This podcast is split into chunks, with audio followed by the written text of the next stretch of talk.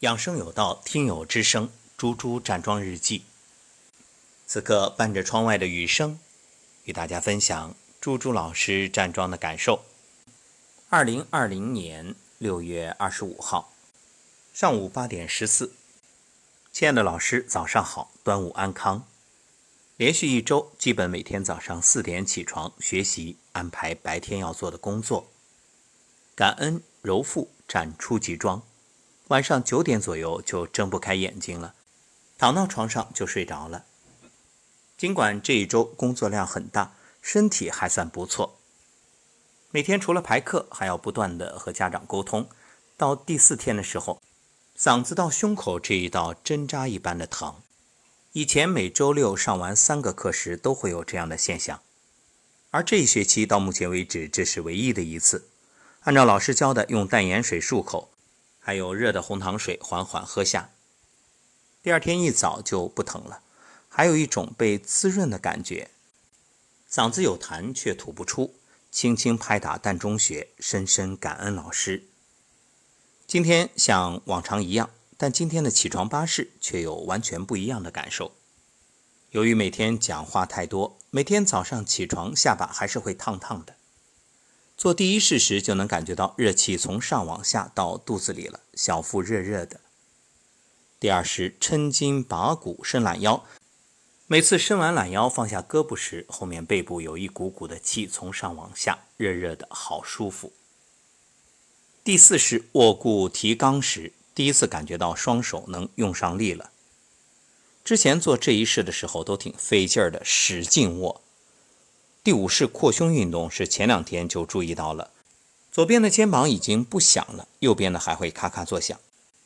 这周早上都站初级桩，明显的感受是后面腰部热热的，热热的哦。印象中腰部一直是冰凉的，口中不时产生津津欲液，缓缓咽下。收工时还是照例三个长长的嗝。站桩完毕，迫不及待要给妈妈打电话分享时。看到两条信息，满满的感动。发来信息的这两位朋友啊，是之前我买衣服时认识的。当时和朋友们聊天，朋友们问我怎么保持身材，我不加思索的说站桩。